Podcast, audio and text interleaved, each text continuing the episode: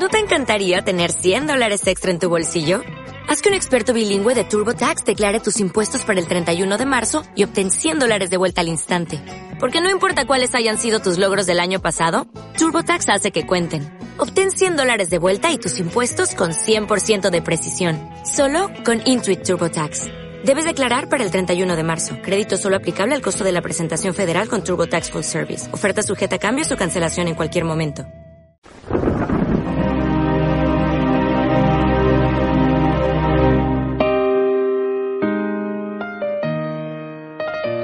En aquel tiempo Jesús pasaba por ciudades y aldeas enseñando y se encaminaba hacia Jerusalén. Uno le preguntó, Señor, ¿son pocos los que se salvan?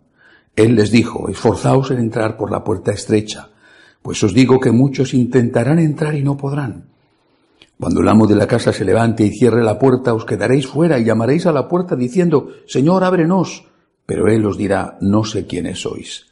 Entonces comenzaréis a decir, hemos comido y bebido contigo y tú has enseñado en nuestras plazas. Pero él os dirá, no sé de dónde sois, alejaos de mí, todos los que obráis la iniquidad. Allí será el llanto y el rechinar de dientes cuando veáis a Abraham, a Isaac, a Jacob y a todos los profetas en el reino de Dios, pero vosotros os veáis arrojados fuera. Y vendrán de oriente y occidente, del norte y del sur, y se sentarán a la mesa en el reino de Dios. Mirad, hay últimos que serán primeros y primeros que serán últimos. Palabra del Señor.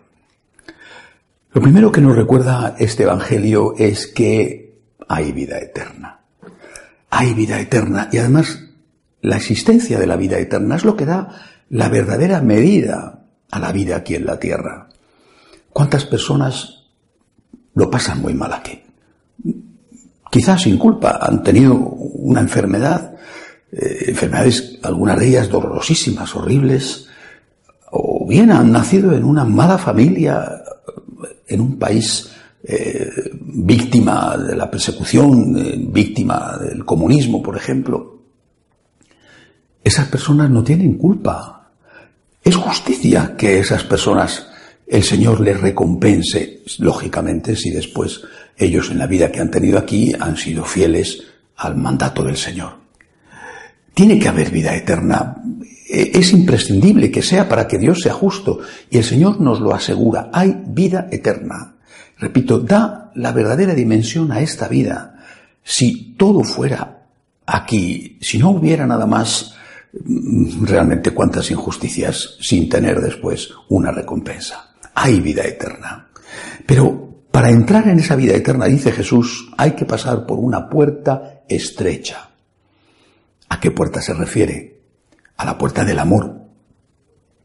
El amor, no el amor de los poetas o el amor del sentimiento o el amor de la pasión, el amor de Jesús, es decir, el amor que implica generosidad, sacrificio, pensar en el otro antes que en ti mismo, el amor que supone querer tanto al otro que quieres el bien del otro antes que el tuyo propio, el amor que implica perdonar y también pedir perdón, el amor que, lleva consigo ponerte en el lugar del otro para entenderle, el amor de Jesús, el amor que Él nos ha mostrado como medida plena.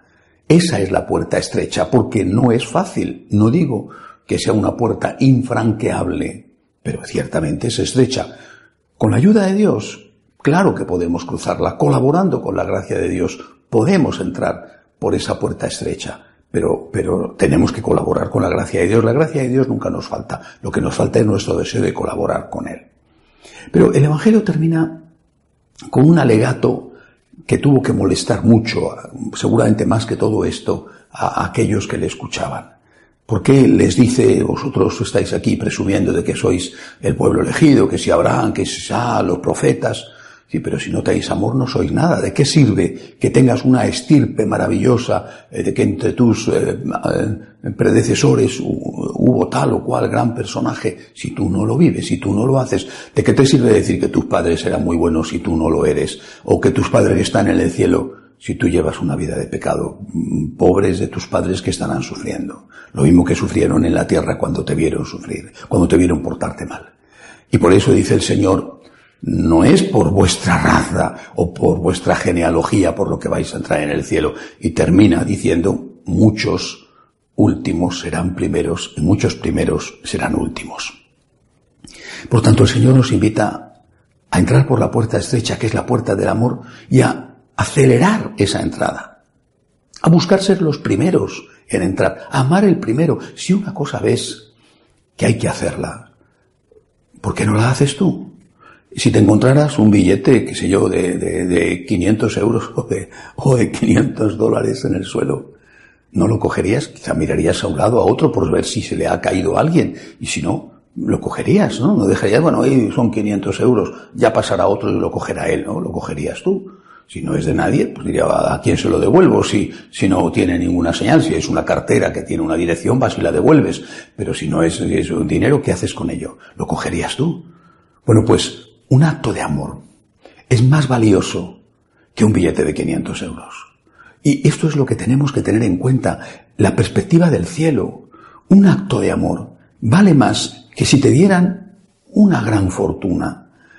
Fue el Señor el que dijo, ni un vaso de agua que se ha dado a uno de estos pequeños por mi causa quedará sin recompensa. Como no creemos en el cielo, no creemos en nada, no creemos en aquello que se decía antes que Dios te lo pague o Dios te lo pagará. Y hacemos mal en no creer, porque de verdad Dios es un buen pagador y paga. Y además no solamente paga en el cielo, sino que paga en la tierra con creces a aquellos que le han ayudado. Precipitémonos en amar, seamos los primeros en amar. Consideremos amar como la mayor fortuna, no como una desgracia reservada a los tontos, mientras que los listos son aquellos que hacen que los demás trabajen para ellos. El que ama es el afortunado. Este es el mensaje que nos da el Señor y el que Él practicó. El que ama es el que tiene suerte. Ciertamente también es afortunado el que es amado, pero ¿cuántas personas conocemos que han sido muy queridas y quizá por eso muy consentidas y no han sido capaces de amar y al final se han mal educado? Son personas egoístas con las cuales no hay quien viva. El que ama es el afortunado. Tengo suerte si puedo amar. Amar es una bendición. Poder hacer el bien es una suerte para mí. También será una suerte para las personas que se benefician de aquello que yo hago. Por supuesto que sí, pero el primer beneficiado soy yo. Aquí en la tierra porque soy feliz y además porque el Señor, sin merecerlo, me ha prometido el cielo. Que así sea.